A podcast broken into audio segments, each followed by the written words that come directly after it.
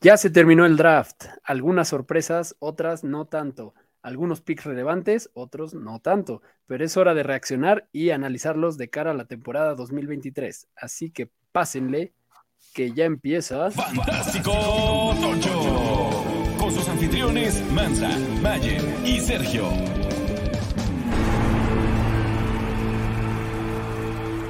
Bienvenidos a un episodio más de Fantástico Tocho.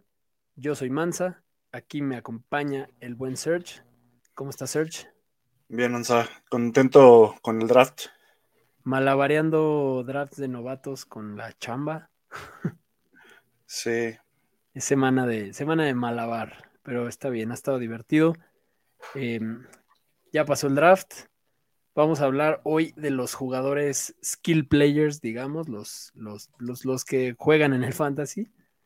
Eh, los seleccionados en las primeras tres rondas es la intención. La verdad, vamos a, vamos a ver cómo se desenvuelve, a ver si cortamos y continuamos en otro episodio, pero la idea es por lo menos mencionar y hablar un poco de los de, los de las tres primeras rondas. Aquí en su podcast favorito de Fantasy Football en el idioma de Diego Rivera. Unos avisos parroquiales antes de empezar. Eh, ya tenemos al ganador de, de la gorra que, quisimos rifar para, para los que nos mandaran su donación para Yayo. Fue a o Rodrigo E. Arroba a o Rodrigo E. Ya lo contactamos por, Twitter para que nos diga su equipo favorito, mandárselo. Felicidades y sobre todo gracias por el apoyo a Yayo. Eh, también eh, los que hayan, ya estamos ahorita obviamente en nuestros drafts de novatos de las ligas de Dynasty. Quien haya quedado campeón el año pasado, espere pronto el mail para la liga redraft de campeón de campeones, que se va a armar cada año con los 12 campeones del año anterior. Y también viene la segunda temporada del Fantochitos NFT Club. Estén pendientes si son partes de, parte de la liga, porque estaremos comunicando por mail y en el Discord pues las decisiones que haya que tomar para esta siguiente temporada. Dicho eso, vámonos a hablar de lo más fantástico de la semana anterior. Lo más fantástico de la semana anterior. A ver, ¿qué novedades tenemos? Desde nos que, donde nos quedamos la semana pasada. Eh, básicamente, eh, hasta antes del draft, todo parecía como más o menos eh, positivo el futuro para Malik Willis. Hoy en día, después de haber drafteado a Will Levis, los Titans dicen que Tannehill sigue siendo eh, en este momento el coreback titular, como es de esperarse. Malik Willis el backup y Will Levis el tercero y va a pelear por un lugar. La verdad, yo creo que esto es bullshit. Yo creo que la carrera de Malik Willis tristemente se terminó antes de empezar y es, es triste porque era el coreback que todo el mundo hypeaba el año pasado, ¿no? Sí, pero de una ronda tardía. Sí, sí, ese fue el, el tema, ¿no? Que se fue muy tarde y aquí ya lo hemos dicho, el capital de draft no miente y pues es eso, o sea, lo que, lo que invirtieron en él, en Pix, pues al final hace que sea más fácil pasar, ¿no? Y ni modo, es, o sea, es triste, pero es la realidad. Pero por otro lado, cuando tuvo la oportunidad, cuando se lesionó Tannehill, no brilló. No brilló, o sea, de que tuvo oportunidad, la tuvo, pero también la razón por la que se fue en la ronda que se fue eh, es porque era reconocido que no estaba listo, ¿no? Que había que desarrollarlo. Entonces, habrá que ver qué pasa, qué futuro le depara Malik Willis. Ojalá tenga alguna oportunidad, si no es ahí en otro lado, pero bueno. Eh, creo que la noticia más importante de estos días, post-draft, es que Filadelfia, después de no conseguir un running back en el draft, eh, se hicieron un trade con Detroit por DeAndre Swift. Llega a los Eagles se vuelve, en teoría, el running back principal del equipo, pero la verdad, eh, recordemos que ya está Rashad Penny ahí, recordemos cómo, o sea, si bien... De ¿Pero a quién pones? ¿A Penny o, sea, por eso, o a Swift? o sea, yo creo que va a seguir siendo un comité de cuatro como era. O sea, Creo que ahí el que ahí- ya va, va- va a seguir sobrando va a ser Boston Scott. Creo que va a ser, es el gran perdedor. pero lo Pues, vas a seguir viendo anotar touchdowns y siendo una pesadilla. O sea, siento que, o sea, siento que la gente está más emocionada con Swift en, en Filadelfia de lo que debería. No, a ver, creo que es una gran adición para, para Filadelfia, pero los que estamos en el mundo fantasy no estamos quizá tan contentos Exacto. con ese comité de tres. Al menos. Exacto, o sea, no, o sea, creo que lo va- le va a ir bien al equipo, es un super adición. O sea, creo que es un running back muy talentoso, eh, pero no se confíen, ¿no? O sea, en que no vayan a buscarlo en trades así como locos. Pero bueno. Eh, ¿Qué más? Los Saints mandaron a Adam Troutman a los Broncos. Aquí creo que lo interesante es, por, es que Sean Payton quiso a Adam Lo- Troutman. Lo volvió a querer. Exacto. no solo Entonces yo- eso, es- o sea, eso es que, lo que es más o menos interesante porque, o sea, por algo, ¿no? Yo creo que no, no lo acabó. O sea, al final recordemos que los Titans se tardan 3, 4 años y ahí está Adam Troutman. O sea, Adam Troutman puede que esté en su momento de brillar. No es un mal sleeper si se lo llevan ahí, si se lo encuentran en waivers de sus dynasties, lo que sea. No vayan a ignorarlo. Em, ¿Qué más tenemos por ahí? Eh, los Bills firmaron a Latavius Murray por un año. El crío cantaría, ese compa ya está muerto. Pero bueno, más profundidad Sí. ahí en los Bills. no sé para Jordan qué, Love, pero, pero más profundidad. Jordan, Jordan Love firma un contrato de un año, 22.5 millones. No sé si decir que, que firma un contrato de un año o firma su ultimátum. Su ultimátum está raro, ¿no? Sí, ¿no? Sí, o sea, firmó su ultimátum. Se, se escucha mejor que un contrato Firmó su ultimátum de un año. y vamos a ver cómo le va, ¿no? Los, los, los Packers, no diría que estén, en- o sea, están en reconstrucción, pero están armados, ¿no? O sea, tienen un equipo lleno de talento joven, entonces yo creo que van a ir ahí viendo qué depurar y Jordan Love no tendrá demasiado pretexto, pero bueno, vamos a ver. Lamar Jackson firma por fin su contrato, cinco años, 260 millones, 185 garantizados, un salario anual promedio de 52 millones en 2023 y un salario base de 32. O sea, creo que al final eso ayuda al, al CAP, el cómo lo estructuraron, ayuda a su paz mental, ayuda, perjudica al mercado de corebacks como lo han estado haciendo todos estos contratos, pero bueno, Lamar ya estará contento, le trajeron además más armas. Lamar va a estar muy bien este año. Ya hablaremos Va a correr muy en bien. Va a correr muy bien. Eh, muchos jugadores que declinaron su opción de que les declinaron su opción de quinto año. Creo que el más sonado, ya lo habíamos dicho, es Chase Young. Eh, vamos a ver a dónde termina después de un año más. Eh, mi querido Noah Igbinogini también se la declinaron, pero bueno, y Jalen Rager, por si todavía se preguntaban si siguen la liga, y Clyde Edwards Claudio Eduardo Hilario va de salida con los Chiefs un añito más y vamos a ver en dónde le dan una oportunidad. Y los que sí tomaron su, su opción de quinto año, Joe Burrow, Tua, Herbert, los tres quarterbacks de esa generación, CeeDee Lamb, Justin Jefferson, Brandon Ayuk, Jerry Judy. Y pues esos son los relevantes del fantasy. Eh, los Jets firmaron a Randall Cobb. Con eso cumplen todo lo que le pidió Aaron Rodgers a los Jets. Por si tenían dudas de que Aaron Rodgers puso sus caprichos para llegar a los Jets, Esa, esa lista que No habían sé. dado ya está ya completa. está. entonces Pero bueno, está bien, ¿no? Que se dejara sus compas. Nice. Pero pues para ver, pa verlo jugar. para verlo cerquita. jugar ahí. Sí, está muy raro eso. Eh, no relacionado al fantasy ni al deporte, Jackson Mahomes arrestado por, por agresión sexual. Sabíamos que se este- le estaban pasando las cucharadas de fama, pero bueno, eh, esperemos que eso Sí. no distraiga a su hermano. Las cucharadas de fama de su hermano y Exacto. y es famoso, digo, al final sí es famoso por lo que hace después, pero solo no creo que hubiera llegado ahí, pero esa es otra historia. Y un favorito de Fantástico Tocho, el coreback Bendinucci. Bendinucci.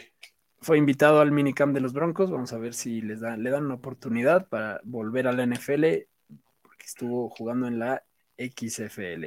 Y, le fue bien. Y le fue bien, exacto. Se ganó la oportunidad, por lo menos.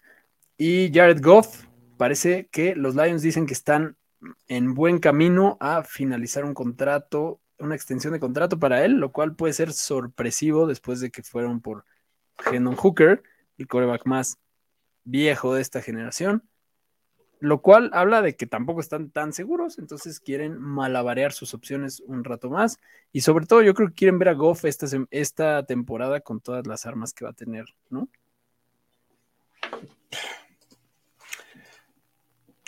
A ver, a mí me gusta para que siempre tenga un coreback titular, presión y no se duermen sus laureles. De acuerdo. Entonces, que haya competencia, si no, este, la historia de algunos equipos nos demuestra que coreback sin competencia se la pasa a bomba. De acuerdo. Totalmente de acuerdo. Entonces, con eso son las noticias. Entonces, vamos a hablar ahora sí del draft que estuvo muy, muy bueno. A lo que nos truje. A ver, Disclaimer otra vez, vamos a intentar hablar de los de las tres primeras rondas. Si nos colgamos, pues ya cortamos y seguimos en el siguiente episodio. Pero bueno, no, no, no nos tenemos que clavar mucho en todos. Pero vámonos en orden. El pick número uno del draft, sin mayor sorpresa, Bryce Young.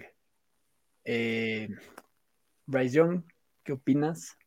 No, no hay mucho que decir, ¿no? Llegó al equipo que esperábamos, ya hemos hablado mucho de lo que esperábamos de lo que esperan sus coaches, de lo que espera el dueño.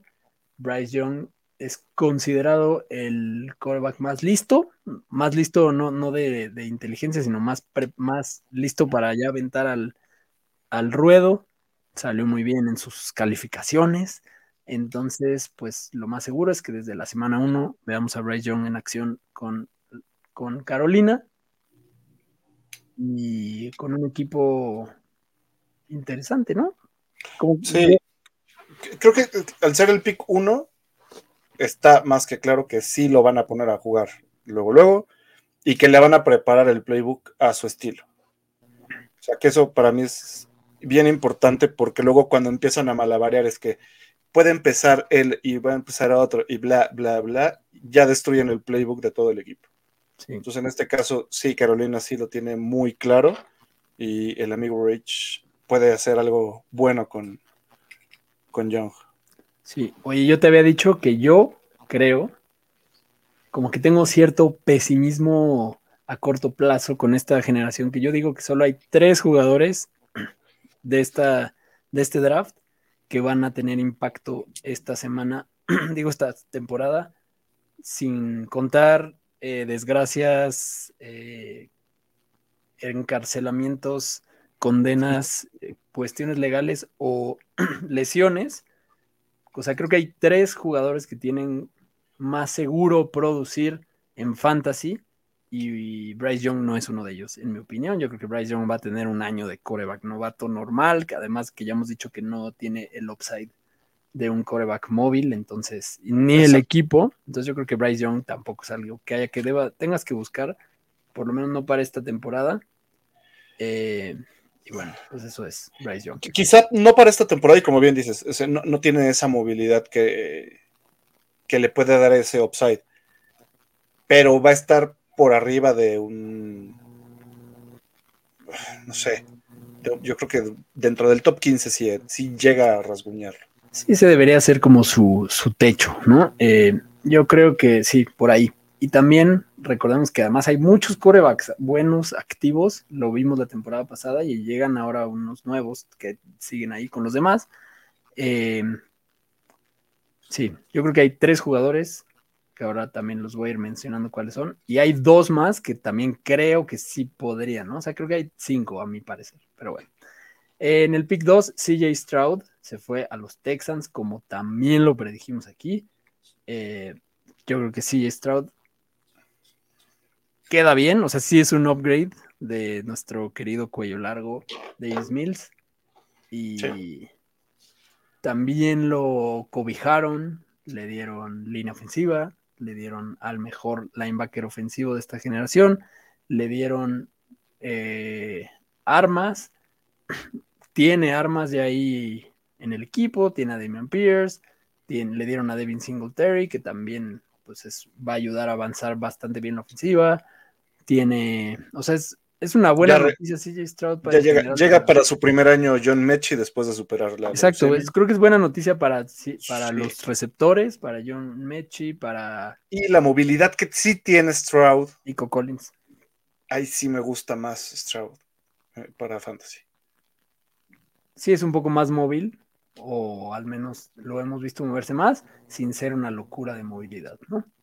Sí, Y bueno, hablando Pero de locuras de movilidad. Sí se avienta. Sí, de acuerdo. Hablando de locuras de movilidad, Anthony Richardson en el pick 4 llega a los Colts de Indianapolis. También lo predijimos aquí. A mí me encanta este pick.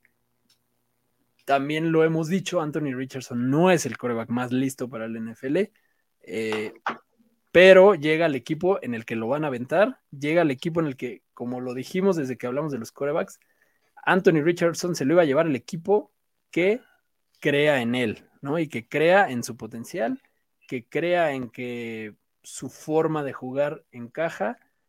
Pick 4, no, o sea, no escoges un coreback en el pick 4 para, para ver qué onda, ¿no? O sea, claramente. No, Pero en el pick 5, claramente sí, como los Niners, pero bueno. este, pero a ver, a diferencia de eh, Richardson llega a pelear la titularidad con Minshew y con Ellinger. O sea, con nadie. bueno, no lo quise decir así, pero sí, claramente él va a llegar a tomar los controles de- del equipo. Exacto. Y Entonces, súper cobijado de un gran equipo que puede anotar bastante.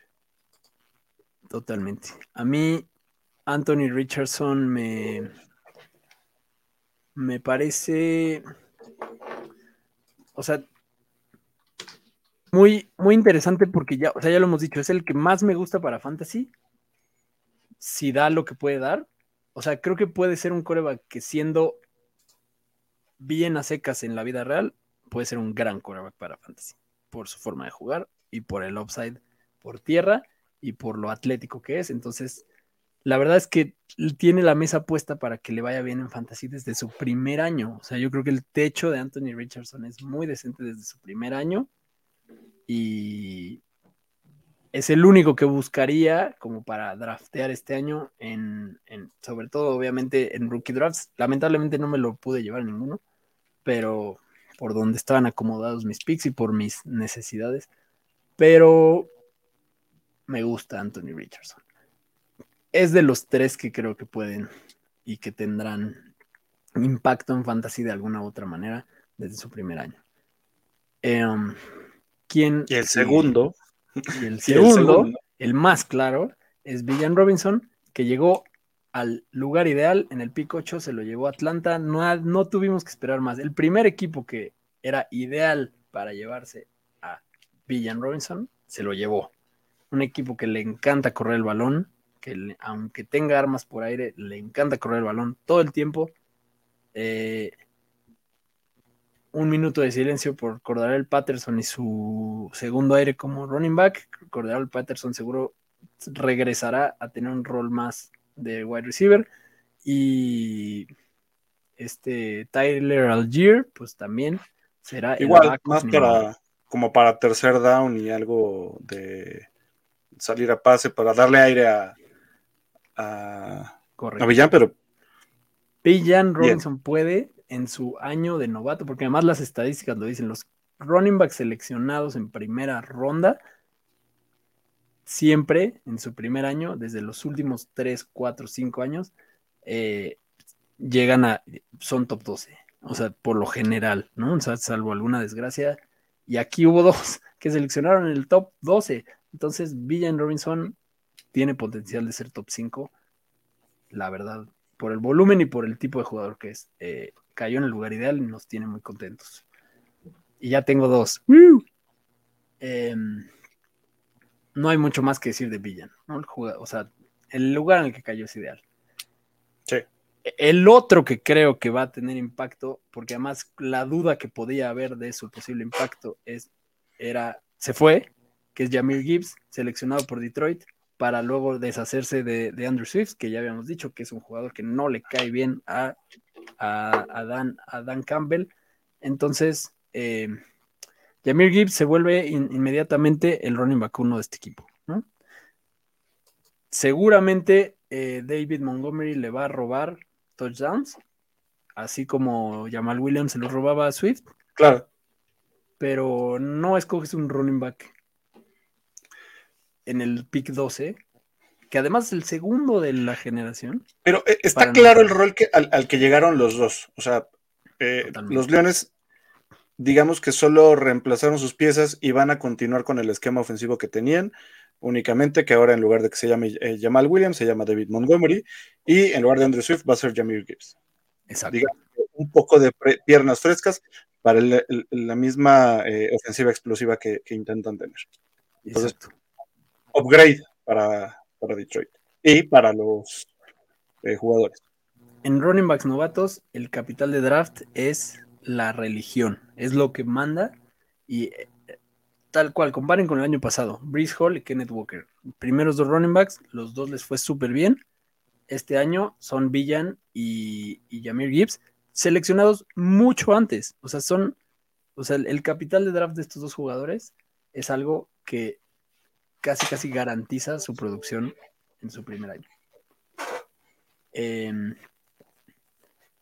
¿Quién sigue en la lista? El mismísimo. El primer, el primer wide receiver en irse se fue hasta el 20 empezaron a irse los wide receivers y hubo ahí una seguidilla. Jackson Smith en Jigba eh, llega a un muy buen lugar para el futuro. El, el, talento más importante, ya, ya hablamos de su talento, de lo que hacía en Ohio State llega a un lugar en el que hay competencia por ahora, pero también hay edad y está muy claro el cambio de estafeta con Tyler Lockett, llega a Seattle. Yo no creo que la llegada de JSN inmediatamente convierta a Tyler Lockett en el Tyler Boyd de este, de este equipo. Uh, no, no. Yo creo, porque además Tyler Lockett no ha dado ni una señal de baja de nivel, ¿no? Entonces yo creo No. que va a tener un muy sano periodo de entrada, de desarrollo. Yo creo que esta temporada Jackson Smith en Jigba va a ser el tercer wide receiver del equipo y se va a ir ganando su rol. Pero no, no, tampoco lo buscaría como loco para este año. Depende, porque yo creo que a, que, que GSN lo van a estar buscando mucho, o sea, para pase repetitivo. Y es lo que tenía también en Ohio State. O sea, yo sí veo que GSM puede tener una temporada de mil yardas sin problema. Y para fantasies de, P de PPR va a ser súper importante. Es, eso es lo, sí. lo, más importante de GSM. Quizá para un estándar no sea tan relevante, pero para un PPR te puede sacar bastantes puntos por la cantidad de pases que tiene. Y Gino el año pasado tuvo una, un, un, año espectacular, creo que fueron más de 4.500 yardas, no, no, no, recuerdo bien el dato, pero ahora pon esas 4.500 repartidas entre estos tres. Sí da. Y, y, los que, y los que estén por ahí, va a dar. Por eso creo que sí puede llegar Jessen a las mil, mil yardas y va a ser relevante por, en PPR. Y para el que es una super noticia es justo para Gino. O sea, este draft sí. armaron a oh, Gino Smith de lo armaron en la que agárrense con Gino Smith. Y yo, que además no va a depender de Gino. No, y además ya pasó, ya pasaron varios días y el ADP de Gino Smith sigue ridículamente abajo. O sea, Gino, Gino, Smith es el late quarterback de, esta, de este año, si las cosas siguen así. Gino Smith o sea, es que te lo puedes llevar tardísimo. Y es lo Hasta que en ligas de dos el año pasado. O sea, el año pasado eh, descalificaban mucho a Tua, pero todos agarrábamos a Tyreek Hill y a, Waddle en primera y segunda ronda. ¿Y quién le va a sortir todos esos balones a los que esperas que tengan esto? Mismo caso, DK y se están yendo en buenas rondas y alguien los tiene que surtir de esos balones. Totalmente. Entonces, eh, Gino Smith, no lo, no lo feideen, llévenselo tarde, eh, sondeen bien su liga, a ver si no hay otro que esté ahí queriendo pescarlo, llévenselo, llévenselo una ronda antes de lo que creen que se va a ir, que va a ser tarde. O sea, de verdad es que por ahora, por lo menos si están haciendo drafts, eh, Gino está muy regalado. Eh, Quentin Johnston llega a, a, a- ahí va a ser San Diego, a Los Ángeles, a los Chargers.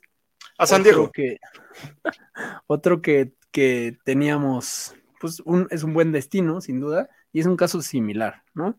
Eh, es un equipo en, en vísperas de cambio de guardia y, y con un coreback joven, aquí es la diferencia, bueno. pero muy bueno y muy pasador. Y yo creo que Quentin Johnston también tiene un futuro brillante si logra ganarse el rol. No creo que vaya a ser esta temporada, tampoco.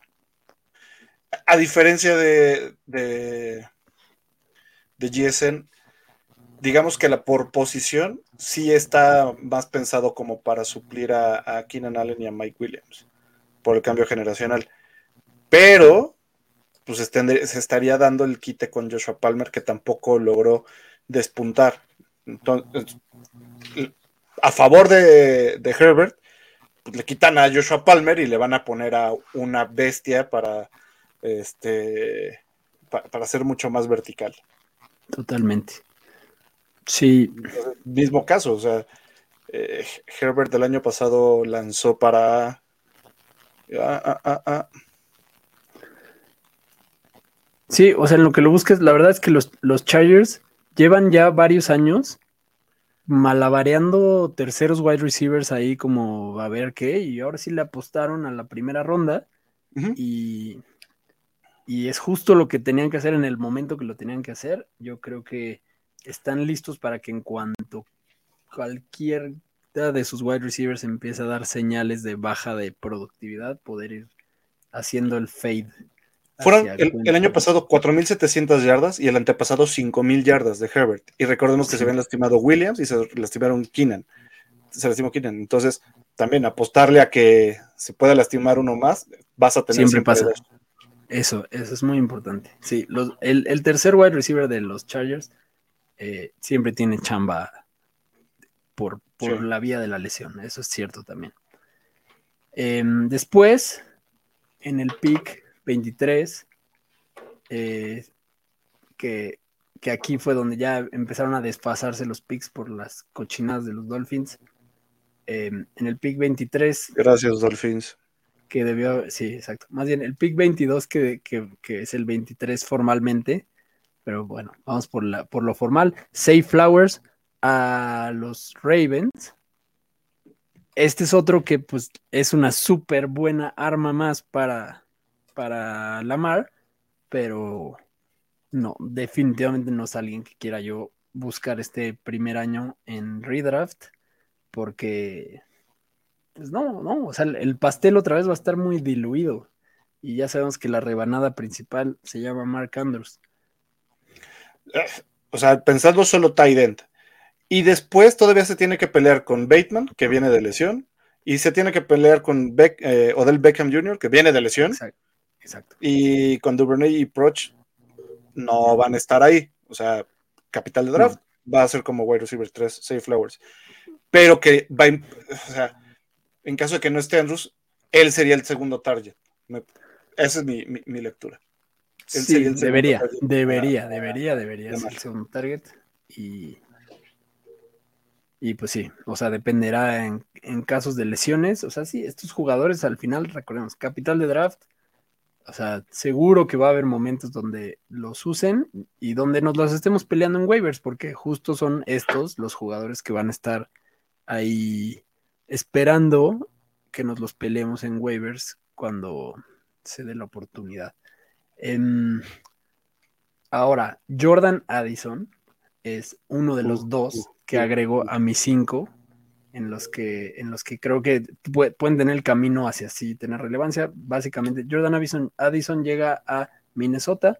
Minnesota dejó ir a Adam Thielen, llega un wide receiver de primera ronda a complementar a Justin Jefferson y a, TJ Hawkinson. O sea, creo que el volumen de pase de Kirk Cousins da para alimentar a los tres de una u otra forma. Entonces yo creo que Jordan Addison, a partir del primer tercio de la temporada, seguramente ya va a estar dando de qué hablar. Generando lo que, esperando que genere lo que hizo en Pittsburgh y un poquito más de lo que hizo en USC. Sí, yo creo que de los wide receivers de esta generación es el que más me gusta por lugar donde llegó para, para este creo que es el más beneficiado de los receptores. De acuerdo. Luego en el pick 26, los Bills seleccionaron a Dalton Kincaid. Eh, snipearon a Dallas y a Cincinnati, que eran candidatos fuertes para ir por un Tyrant. Dallas se acabó llevando otro más tarde.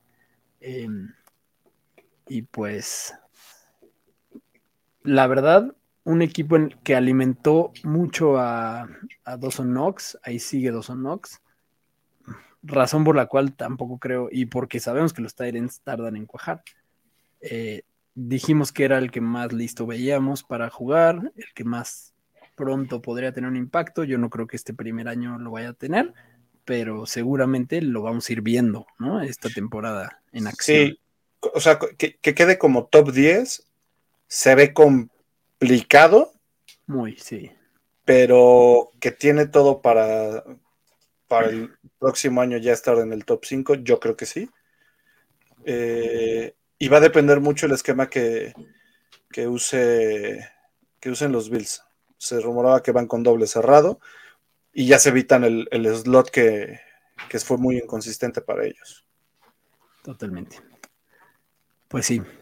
Em, esos son los jugadores de fantasy de la primera ronda. Y de la segunda y tercera, pues tenemos ahí un combo de 24 jugadores que yo creo que lo más sano para poder hablar de ellos y discutirlos es que hablemos de ellos en el episodio siguiente.